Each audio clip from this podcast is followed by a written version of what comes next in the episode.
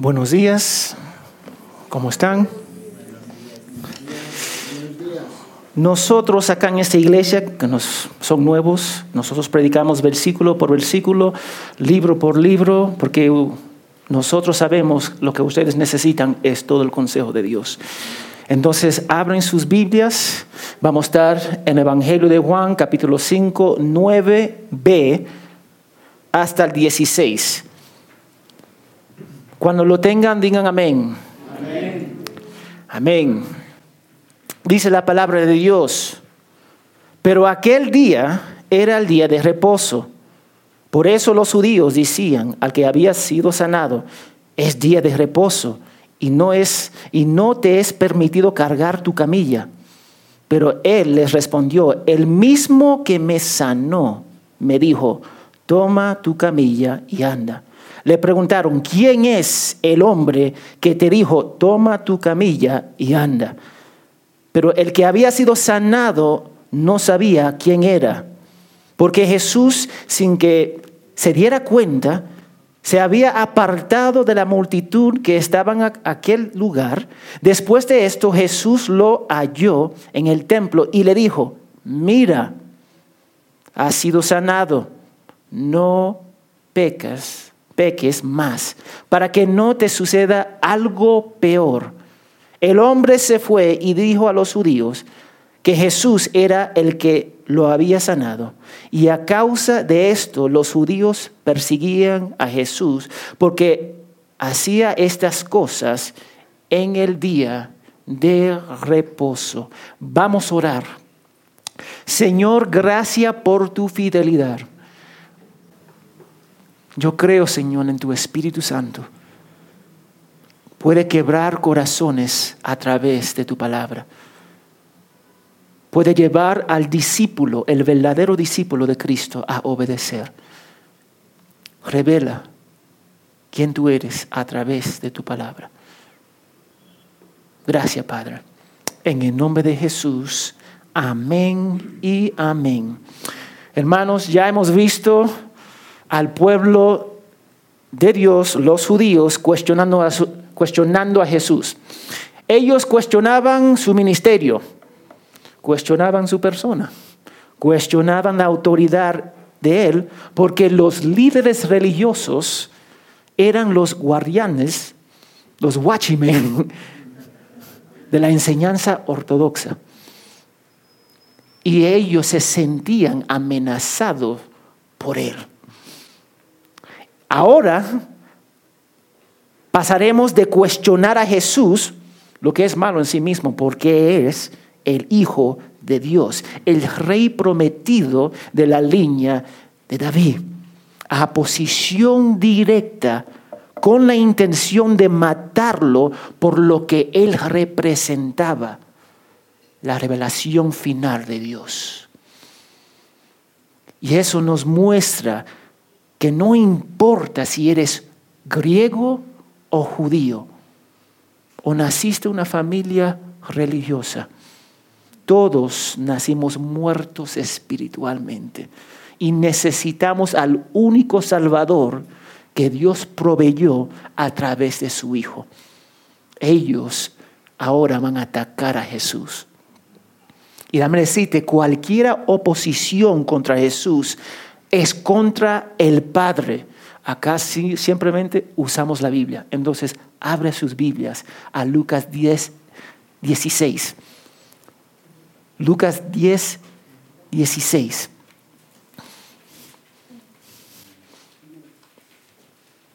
Cuando lo tengan, digan amén. amén. Mira lo que dice.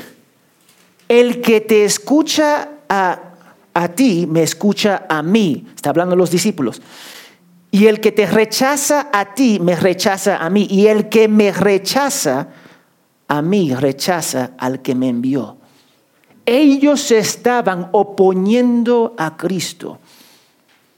Y para oponerse a Cristo es oponerse a quién? A Dios. Recuerda esas palabras, porque vamos a regresar a eso. Cada vez que ustedes se oponen a Cristo, se están oponiendo a Dios. Vamos a Juan 3, 36, disculpa.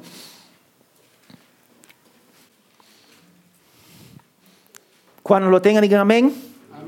Mira lo que dice. El que cree en el Hijo Jesús tiene vida eterna, pero el que no obedece al Hijo no verá la vida, y mira esta parte acá, sino que la ira de Dios permanece sobre él.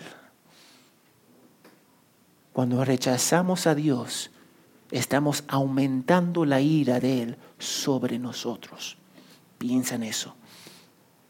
Y eso nos muestra que no podemos escoger la parte de Dios que nosotros queremos.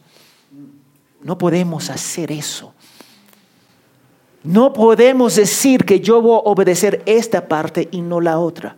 O bien abraza a Dios completamente, como se describe en la Biblia, o lo rechazas completamente. Y tú sabes cómo se expresa hoy día. La gente, ¿tú crees en Dios? Sí, yo creo en Dios de mi forma. Dios no me va a enviar al infierno. Es un Dios amoroso. No. Personas van a decir, yo no necesito cambiar. No lo necesito. Dios me ama tal cual como yo soy. Mentira.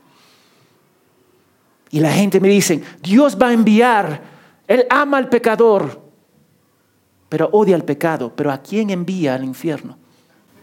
Al pecador. Veremos la hostilidad del hombre hacia Dios, hacia Cristo. Y tomemos nota porque nosotros también experimentaremos esa hostilidad. Este mundo debería odiarnos. Y yo digo debería porque muchos de nosotros somos más como el mundo que como Dios. Y yo no estoy diciendo que nosotros buscamos para pleitos con los demás. Eso tampoco es bíblico. El mundo no vas a odiar. ¿Sabe por qué?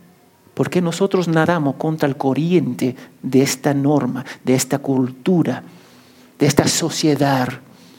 Mira, el momento que tú le dices a una persona que tú no puedes ser esto, que Dios no acepta eso, tú sabes lo que ellos van a decir. No, hostilidad. No te van a abrazar. Te van a rechazar. Incluso en algunos países te matan. No llegamos a ese punto, pero estamos en ese camino. Pero yo no lo digo. Vamos a ver lo que dice la palabra de Dios. Juan 15. El Evangelio de Juan 15, 18 al 19.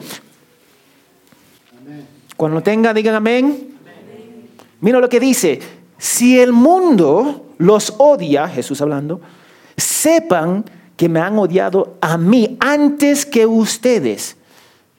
Si ustedes fueran del mundo, el mundo amaría a los suyos. Pero como no son del mundo, sino, yo, sino que yo los escogí de entre los mundos, por eso el mundo los que ama, odia, odia. Lucas 6:26, por favor. Lucas 6:26.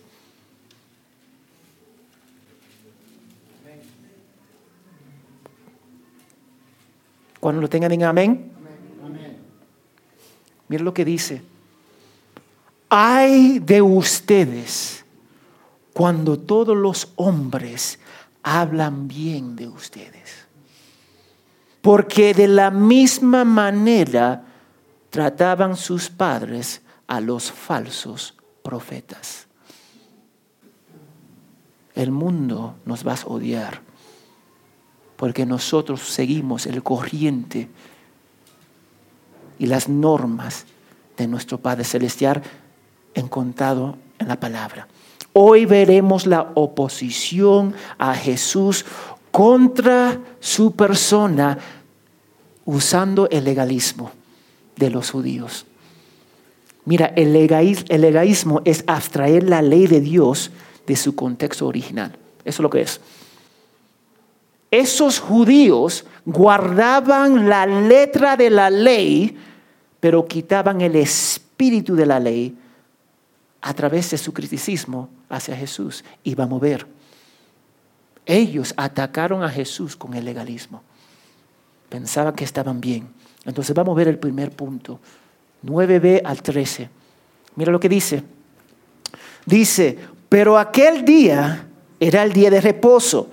Por eso los judíos decían que habían sido sanados. Ese día de reposo, ese día de reposo, y no te es permitido cargar tu camilla. Pero él les respondió, es el mismo que me sanó. Me dijo, toma tu camilla y anda. Le preguntaron, ¿quién es?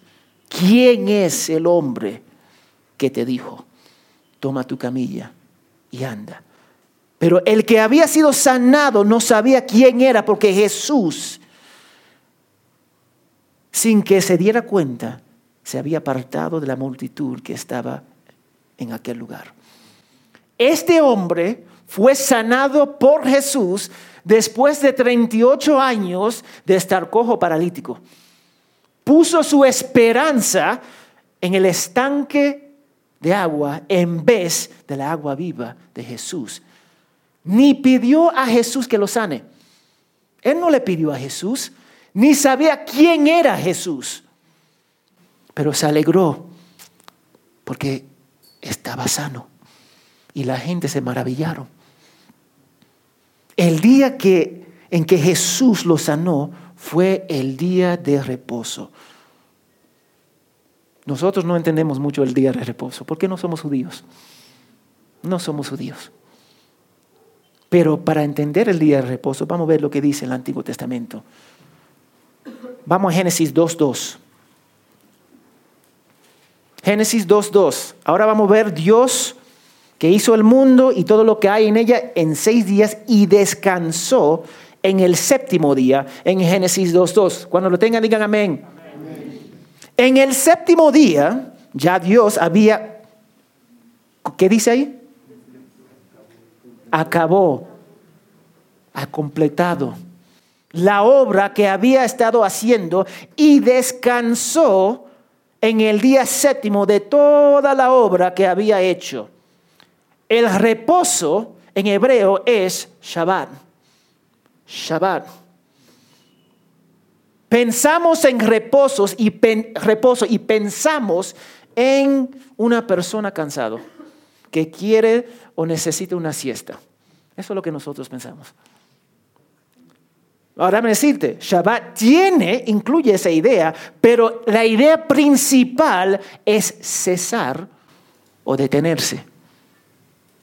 Dios no descansó porque estaba cansado. Él descansó porque terminó su obra. Él la terminó de crear el mundo y todo lo que hay en él. Es más, Dios no necesita descansar. Es Dios. Dios no se cansa. Él no reposó porque estaba cansado. Es imposible que Dios se pueda cansar. Imposible. Él reposó porque ya su trabajo estaba completo. La idea de Shabbat se ha trasladado a lo que conocemos como el día de reposo. Vamos a Éxodos 28 al 11. Éxodos 28 al 11. Cuando lo tengan, digan amén. Dice Éxodos 28 al 11 Acuérdate del día de reposo para santificarlo. Seis días trabajarás y harás toda tu obra, pero el séptimo día es día de reposo para el Señor tu Dios. No harás en él trabajo alguno. Tú, ni tu hijo, ni tu hija, ni tu siervo, ni tu sierva, ni tu ganado, ni el extranjero que está contigo. Porque en seis días hizo el Señor los cielos y la tierra, el mar y todo lo que hay en ellos y reposó en el séptimo día. Por tanto, el Señor bendijo el día de reposo y lo santificó.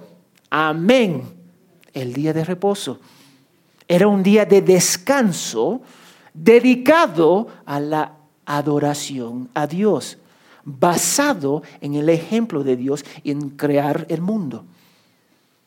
Ahora nos reunimos el domingo, no el sábado, porque fue el domingo que resucitó Jesús entre los muertos. Fue el domingo que apareció a los, a los discípulos cuando resucitó. Fue el domingo que cumplió todas las profecías del Antiguo Testamento. Fue el domingo que afirmó nuestra salvación a través de la persona de Cristo.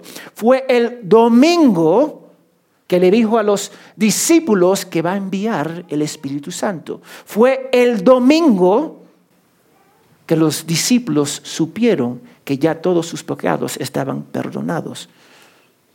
Que ya no, que no tenían que temer la muerte, el infierno. Fue el domingo. Nosotros no llamamos el día de reposo. ¿Quién habla? Hoy vamos a ir al día de reposo. ¿Quién, quién dice eso? No, nadie dice eso. Nosotros hoy día vamos al día del Señor. Eso es lo que ustedes escuchan. Vamos al día del Señor. Vamos a celebrar el día del Señor. Entonces nos reunimos el domingo para celebrar a Dios como Salvador a través de la cruz de Cristo, para escuchar y abrazar la predicación de su palabra dentro de la comunidad de fe. El día de reposo. Eso eh, a mí me choca que las personas toman el día de, de reposo tan ligera. Yo le digo, oh, ¿va a la iglesia? Ay, no fui. Me dormí tarde anoche, entonces no fui a la iglesia. ¿Qué? ¿Qué? Es el día del Señor. Él nos llama para congregarnos y no es opción. Nosotros lo hacemos opción porque pensamos que el día de reposo hay flexibilidad. No hay flexibilidad. Yo no falto el día de domingo. No, ¿por qué? Porque es importante para Dios, significa que es importante para mí. A mí me molesta cuando la gente no honra a Dios en el día del Señor. Llegan tarde o no van. A mí me molesta. Y déjame decirte, a Dios le molesta. Y yo quiero que ustedes captan. A Dios le molesta. Él desea, nos manda que nosotros nos congregamos en el día de reposo, el día del Señor para nosotros, para su gloria y para su honra. Estamos hablando el día del Señor. La gente me pregunta, ¿cuándo te preparas para el domingo? El sábado. A veces el viernes. Yo plancho toda mi ropa, repaso la prédica, oro. A veces llamo a los hermanos, recuerda esto y esto y esto. Porque cuando yo llego acá es para glorificar a mi Padre.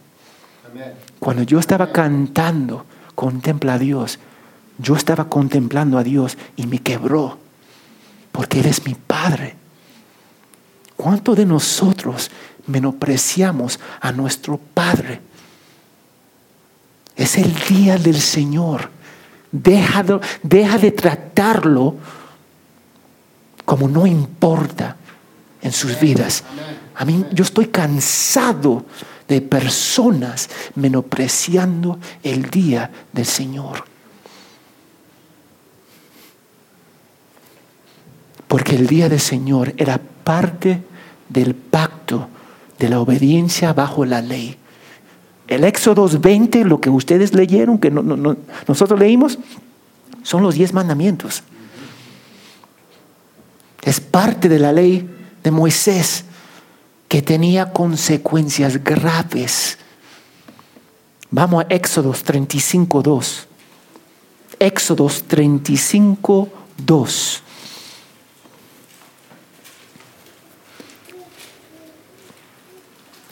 Éxodos 35, 2. Cuando lo tengan, digan amén. seis días se trabajará, pero el séptimo día será para ustedes un día santo. Este día debería ser santo. Día de completo reposo para el Señor. Y cualquiera que haga trabajo, alguno en él vivirá. Dice, vivirá, morirá. Si tú no crees a Dios, hay ejemplos también. Mira, había un señor en el Antiguo Testamento, en números 15, 32 a 36. No tiene que ir. Números, anótalo, 15, 32 a 36. Ese varón estaba recogiendo leña en el día de reposo. Números 15, 32 al 36. Estaba recogiendo leña. ¿Eso es grave?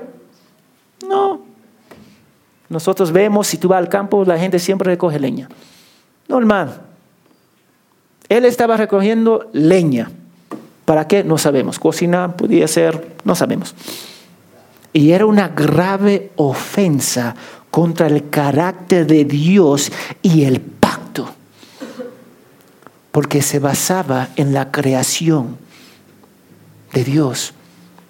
Durante seis días Dios creó, creó y terminó. Y después descansó.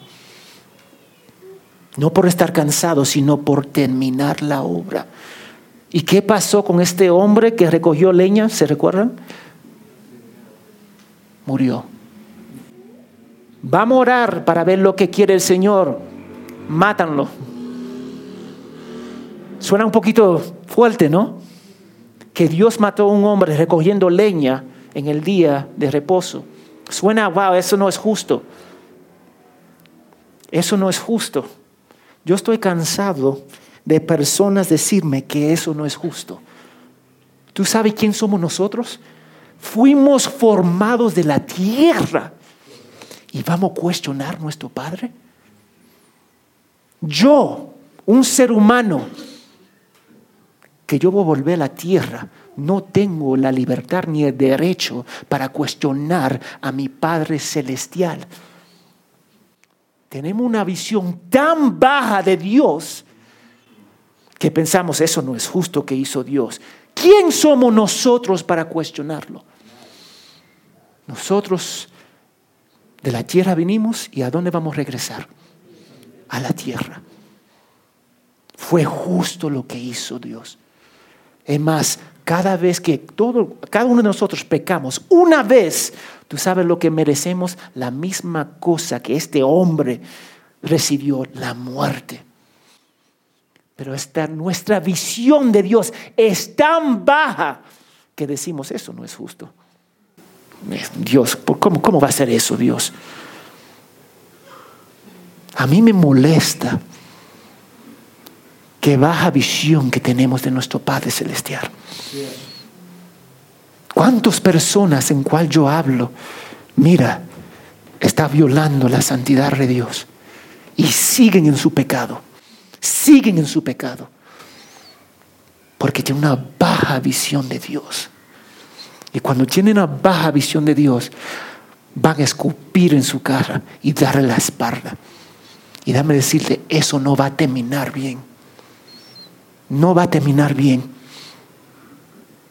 Era una ofensa enorme contra nuestro Padre Celestial. Porque el día de reposo apuntaba al descanso divino. El descanso divino.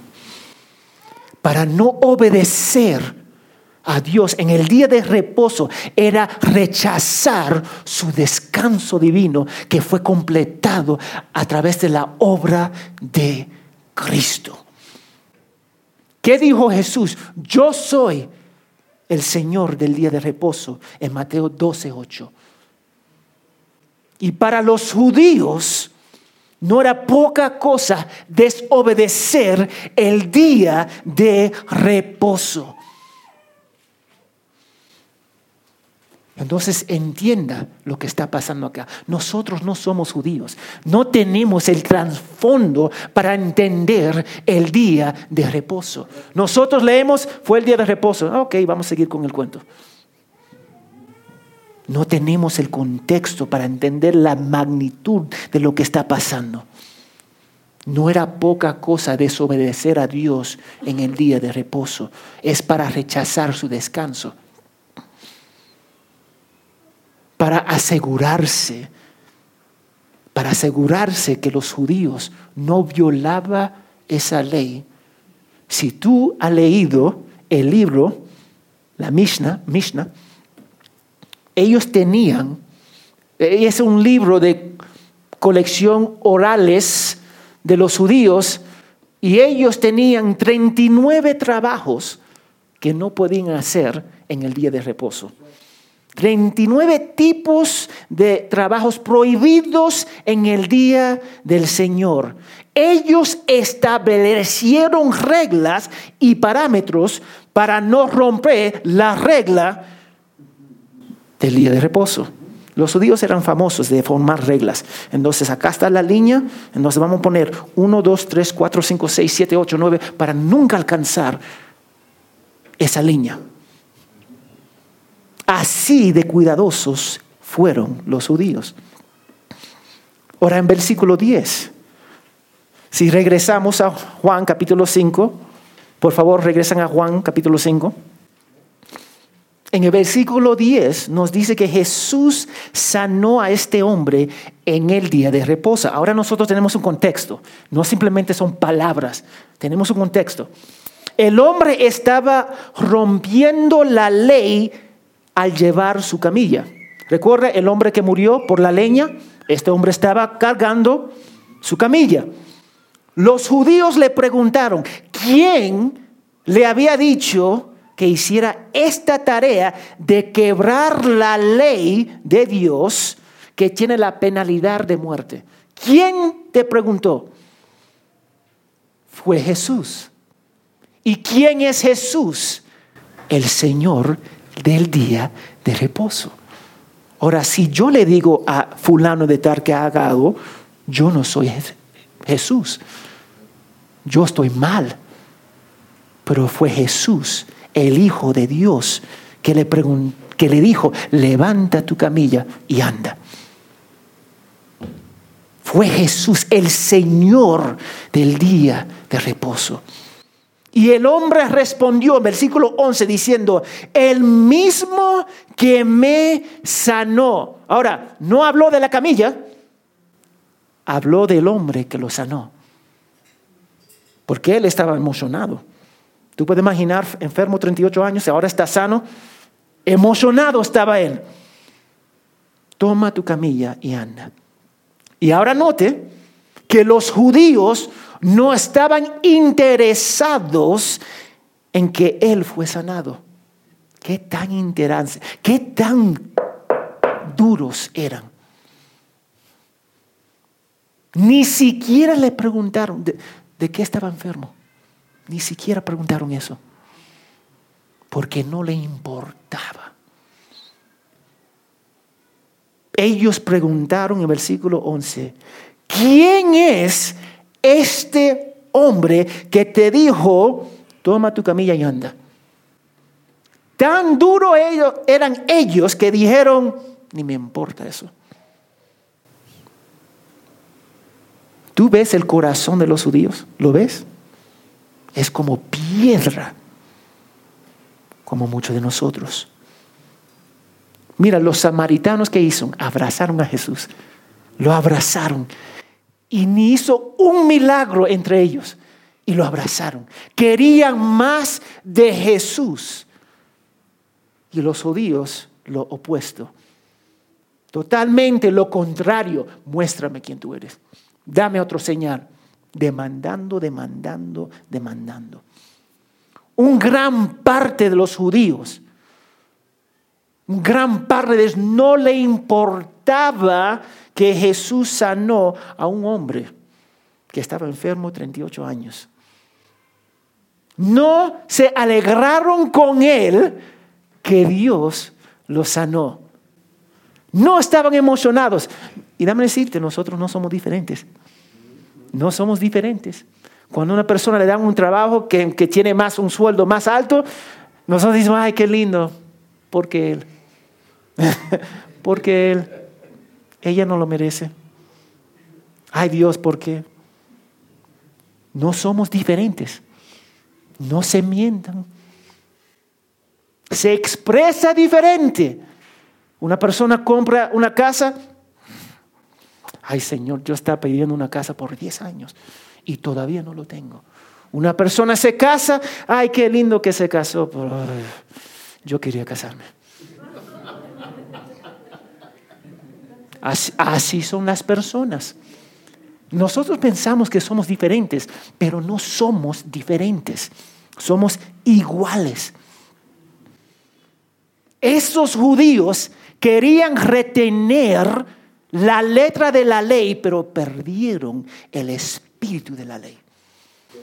Querían seguir la letra de la ley, pero perdieron el amor detrás de la ley. Y eso me da tristeza. Y para algunos de nosotros es la misma lucha. Queremos mantener la letra de la ley, pero pasamos por alto el espíritu de la ley.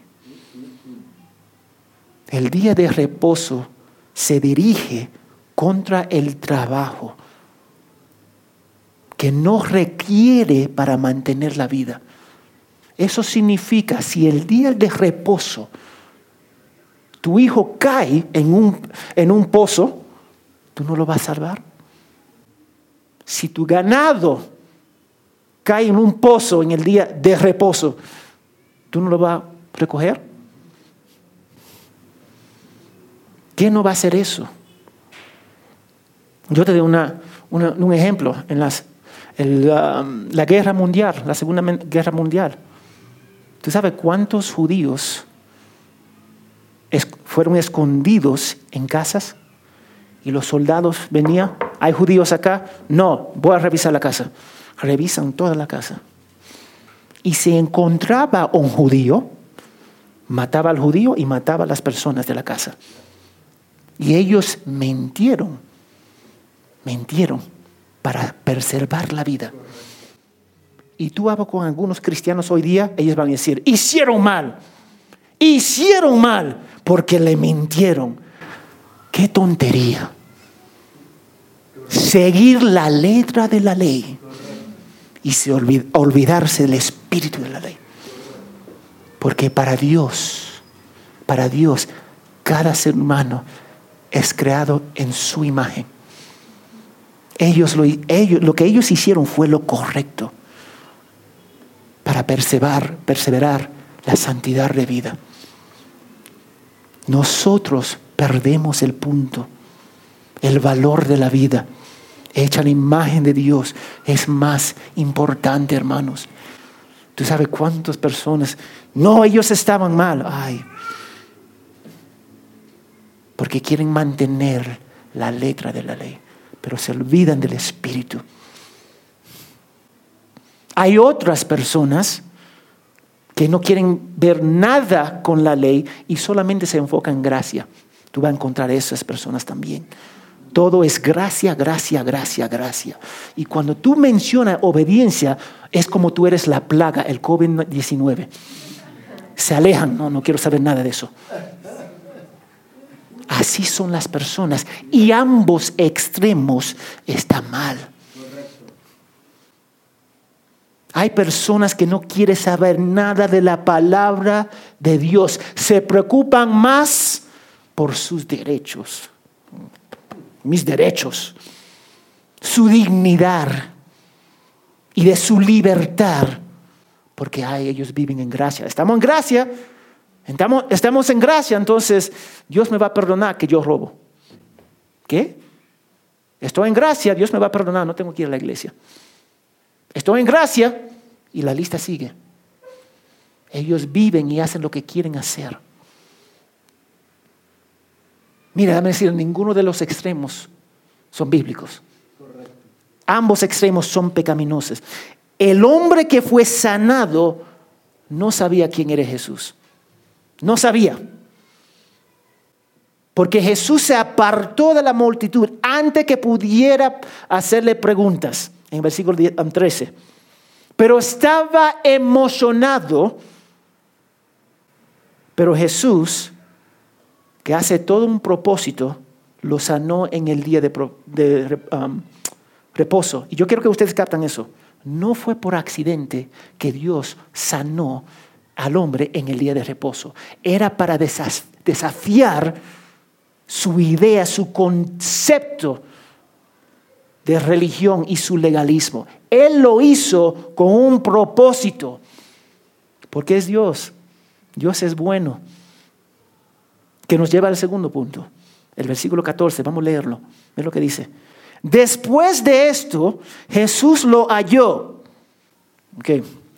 en el templo y le dijo, mira, has sido sanado, no peque más para que no te suceda algo peor. El resultado del pecado acá. Vamos a ver esto.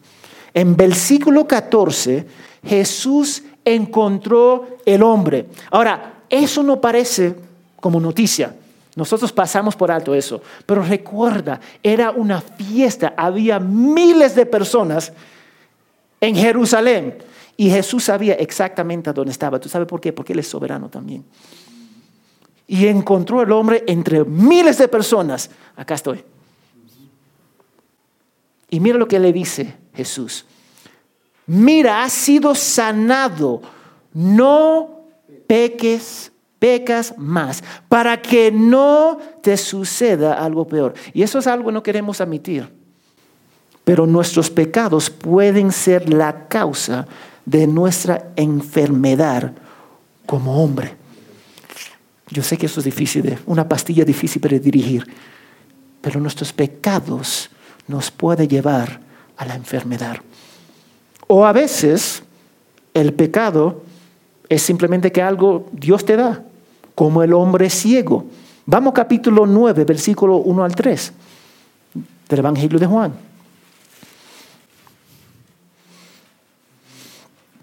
Capítulo 9, 1 al 3. Cuando lo tengan, digan amén. Entonces, los discípulos están caminando con Jesús.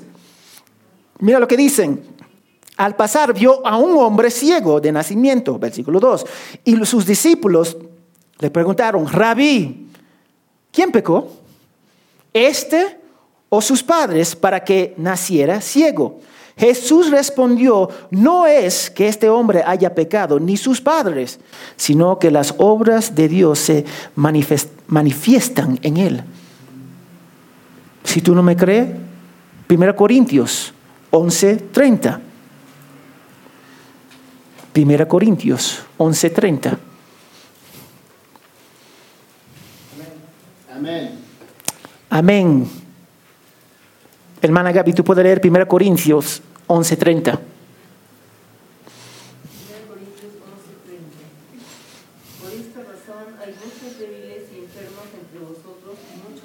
Mm.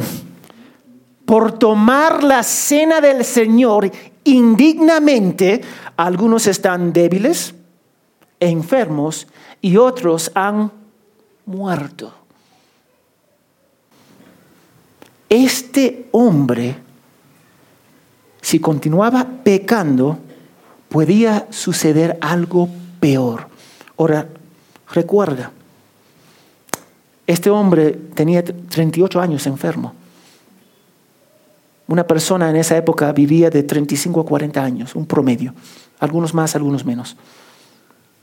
Pero si tú te das cuenta de qué está hablando acá, de la enfermedad física o está hablando de algo más profundo, como el infierno.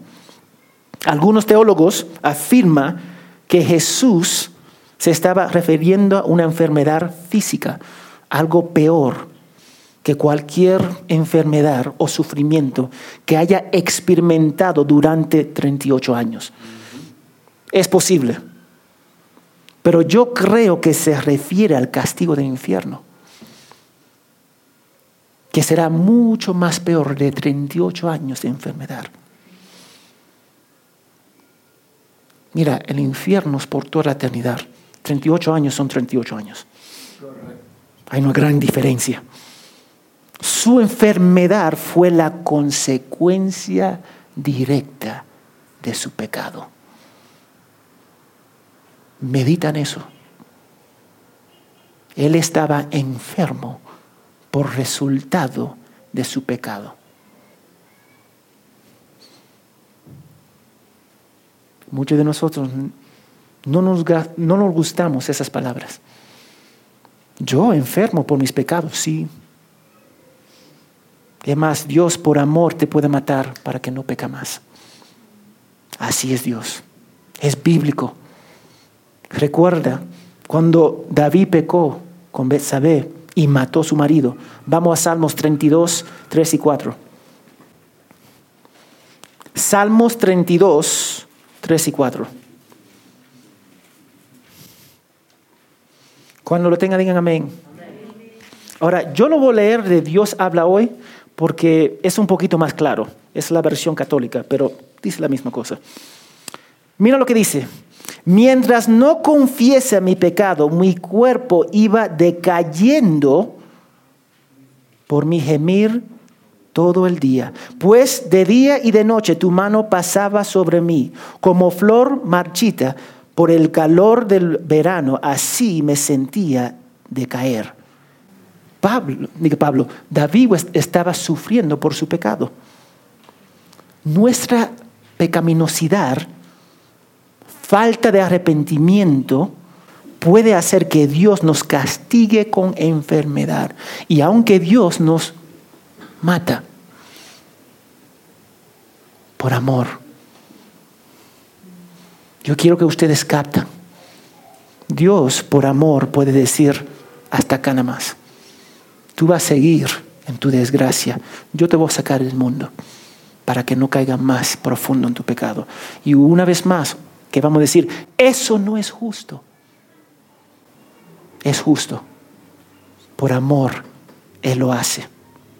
Ahora vamos a ver la respuesta en versículo 15 y 16. Por favor, vamos a regresar a Juan, capítulo 5, versículo 15 y 16. Cuando tenga, digan amén. Amén. El hombre se fue y dijo a los judíos que Jesús era el que lo había sanado. Y a causa de esto los judíos persiguieron, perseguían a Jesús porque hacían estas cosas en el día de reposo. Mira cómo respondió en el versículo 15 el hombre sanado. En vez de alabar a Dios, glorificar a Dios, en vez de seguir, dejar todo y seguir a Cristo y ser su discípulo, el hombre va y le cuenta a los líderes judíos ¿Quién lo, quién lo sanó? En versículo 12 vemos. Mira lo que dice en versículo 12. Ellos le preguntaron, le preguntaron, ¿quién es ese hombre que te dijo, toma tu camilla y anda? Él se fue directamente a la persona que estaban buscando a Jesús por hacer lo que él hizo. Él tuvo que ser completamente ignorante en sus emociones y es posible. O fue intencional para ir a los líderes religiosos. Mira, tú tienes que pensar en esto. Yo estaba hablando con un amigo anoche, tarde, me llamó y me estaba contando de su situación y él me dijo algo bien, algo bien profundo. y yo le dije, tú tienes que hablar con, con alguien sobre eso, porque eso no es correcto. Estaba hablando de alguien de engañar a su esposa, a su esposo. Y yo le dije, tú no puedes guardar esa información, dile, pero se va a molestar conmigo. No importa que se va a molestar contigo. Tú tienes que hacer lo correcto. Ahora, este hombre acá podía ser que estaba haciendo lo correcto, estaba emocionado o quería entregar a Jesús. No sabemos.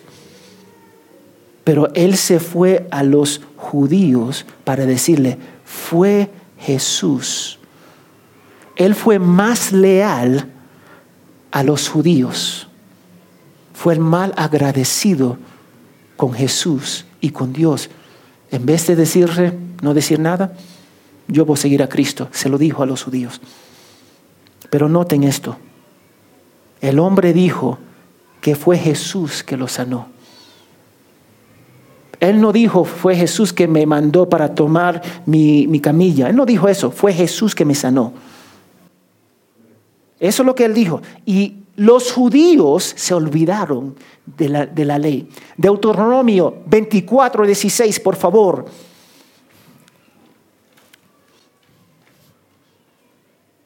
Yo quiero que ustedes vean, los judíos, en los ojos de los judíos, Jesús era responsable por hacer pecar a este hombre. Se olvidaron lo que dice la palabra de Dios en Deuteronomio 24, 16. Cuando lo tengan, digan amén. Los padres no morirán por sus hijos, ni los hijos morirán por sus padres. Cada uno morirá por su propio qué? pecado. Se olvidaron sobre, sobrearon ese versículo. Ellos se olvidaron. Como buen legalistas. Cuando le convienen, se olvidan la palabra de Dios. Y cuando no le convienen, ahí están. Ahora, yo no estoy seguro de las acciones, las razones de este hombre para contarle a los judíos, pero son cuestionables, sí o sí podía ser que quería deshacerse de la responsabilidad de ser culpable de violar el día de reposo. Entonces, déjame echarle la culpa a él. Y nosotros somos famosos de hacer eso, ¿sí o no? Y los que dicen que no, no son casados. Porque el momento que te casa, nosotros constantemente estamos echando la culpa. Ahí nos damos cuenta qué tan egoístas somos. Él entregó a Jesús. Ahora mira lo que dice en el versículo 16. El líder judío, los líderes, debido a que Jesús sanó en el día de reposo y hizo a este hombre pecar a tomar su camilla, ellos buscaban. Ahora, esa palabra buscar, nosotros pensamos buscar es buscar constantemente para hacer a Jesús a sufrir y causarle daño. Ellos respiraban para causarle daño a Jesús. Se levantaba, ¿cómo lo vamos a matar? ¿Cómo podemos atraparlo? Así eran esos líderes religiosos, esos judíos. No buscaban a perseguir al hombre que fue sanado buscaban la fuente, según ellos. La fuente era Cristo. Cristo lo hizo pecar, fue Cristo. Es su culpa. Lo odiaban. Odiaban a Jesús. No porque pecó, sino porque hizo pecar a otro. Qué interesante es el ser humano. Y nosotros no somos diferentes. Siempre queremos echar la culpa, nunca queremos tomar la responsabilidad. Y dame decirte, el deseo de ellos suena justo, ¿sí o no? Suena justo. Ese hombre violó la ley el día de reposo, como Pablo. Es los cristianos del camino. Ellos son heréticos, lo voy a matar. Suena piadoso, ¿sí o no? Yo voy a defender en nombre de Dios. Tú no estás defendiendo nada. Tú estás yendo contra Dios. Y dame decirte, la persona que va contra Dios nunca termina bien. Jamás termina bien. Nadie va a ir a Dios, voy a pelear y va a ganar esa batalla. Nadie. Pero eso es lo que nosotros hacemos. Yo, yo, yo voy a hacer esto. Tú no vas a ganar esa batalla. Recuerda, nosotros venimos del polvo y vamos a regresar al polvo. Desnudo entramos en este mundo y desnudos vamos a salir de este mundo. Ellos mantuvieron la ley, la letra de la ley, pero perdieron el espíritu de ella. Y debido a esto, una vez más, buscaban a perseguir a Jesús constantemente. Y lo interesante acá, ellos buscaban a perseguir a Dios con la ley y Jesús es la carne, el logos hecho carne. Ellos iban a perder esa batalla. Es Dios mismo. Ellos pensaban que eran piadosos, pero finalmente eran necios, necios. Y nosotros hacemos lo mismo. Pensamos que estamos haciendo la voluntad de Dios cuando vamos contra su voluntad. Tenemos predicadores que solamente piden, dame dinero. Tenemos iglesias, reglas, reglas, reglas, reglas, reglas. Tenemos iglesias que solamente quieren construir edificios más grandes y no le importa. Todos ellos piensan que están haciendo la voluntad de Dios. Eso es lo interesante. Pero están yendo en contra de su voluntad. Ellos querían perseguir a Dios, a Jesús activamente y que finalmente lo llevó a la muerte. Vamos a Mateo 27, 23 al 25, por favor.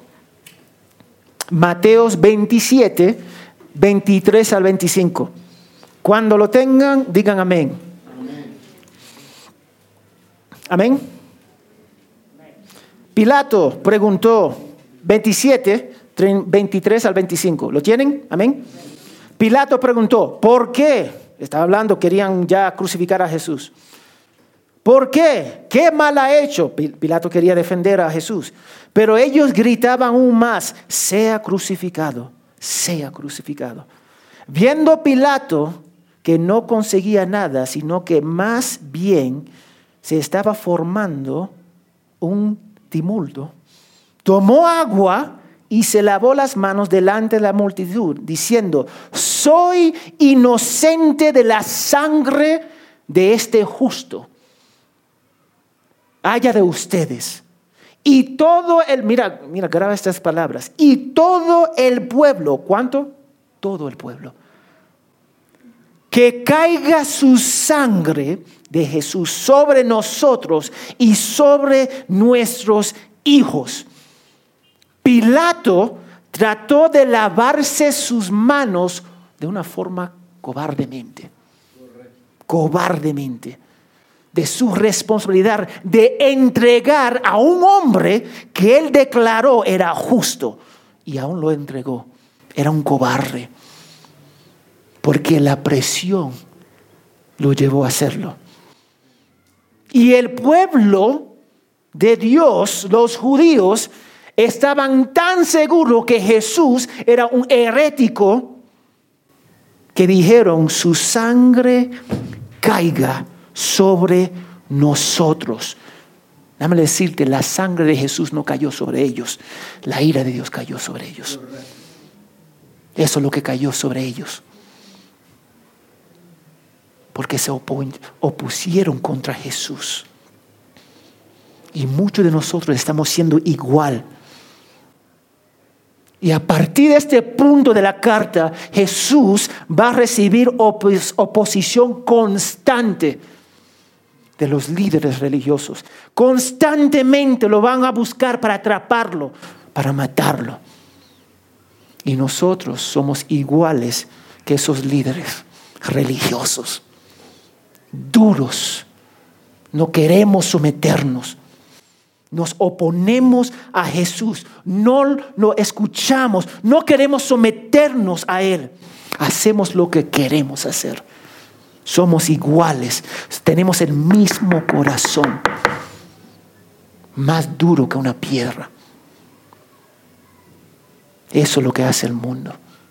Y eso es lo que hacen algunos de nosotros ellos como nosotros necesitamos la misma cosa. ¿Tú sabes lo que ellos necesitan? Yo estaba hablando con varias personas esa semana. Mira, esa persona lucha, con este pecado. Mira, yo estoy luchando con eso. Necesitan la misma cosa. Cristo. Necesitan el Evangelio. La misma solución para todos los problemas. Tú tienes problemas con adicción, Cristo. Tú tienes problemas con la economía, es Cristo tu vida está desordenada, Cristo. Mira, la solución es siempre igual. El Evangelio responde al mayor problema que tenemos. Dios es santo y nosotros no. ¿Piensan eso? Dios es santo. ¿Nosotros somos santos? No. ¿Podemos alcanzar la santidad por nosotros mismos? No. Y al final de nuestras vidas vamos a estar enfrente de ese Dios santo y justo. Y cada uno de nosotros vamos a ser juzgados. Cada uno de nosotros. ¿Vamos a ser juzgados por nuestra justicia? Déjame decirte, ¿esta, ¿nuestra justicia va a alcanzar la meta de Dios? No. Necesitamos perfección. La justicia de Jesús. Cristo cumplió esa obra por nosotros. Ese es el, el, Evangelio. Es buena noticia, hermanos. Es buena noticia. Porque Cristo hace lo que nosotros no podemos hacer. Él obedece perfectamente. Él toma las consecuencias de los pecados. Él se ofrece a sí mismo y toma nuestro lugar en esa cruz. Y va a satisfacer, ya um, um, ¿cómo se dice? Satisficio. Gracias. La ira de Dios. Eso es lo que hizo Jesús. Una vez más, alguien tiene que pagar. Dios no va a bajar su estándar. Escúchame, Él no lo va a bajar. Mira, el perdón para estar bien con Dios tuvo un precio alto. La muerte de Jesucristo. Tú te puedes engañar, tú puedes engañar a los demás y puedes engañarte a ti mismo, pero Dios jamás va a ser burlado. Si tú dices que eres hijo de Dios, tú tienes que caminar como Él caminó. Tú no puedes recibir los beneficios de Cristo sin Cristo. Tú necesitas a Dios. Tú necesitas poner toda tu confianza en Él. Efesios 2, 8, 9. Por favor, Efesios 2, 8, 9.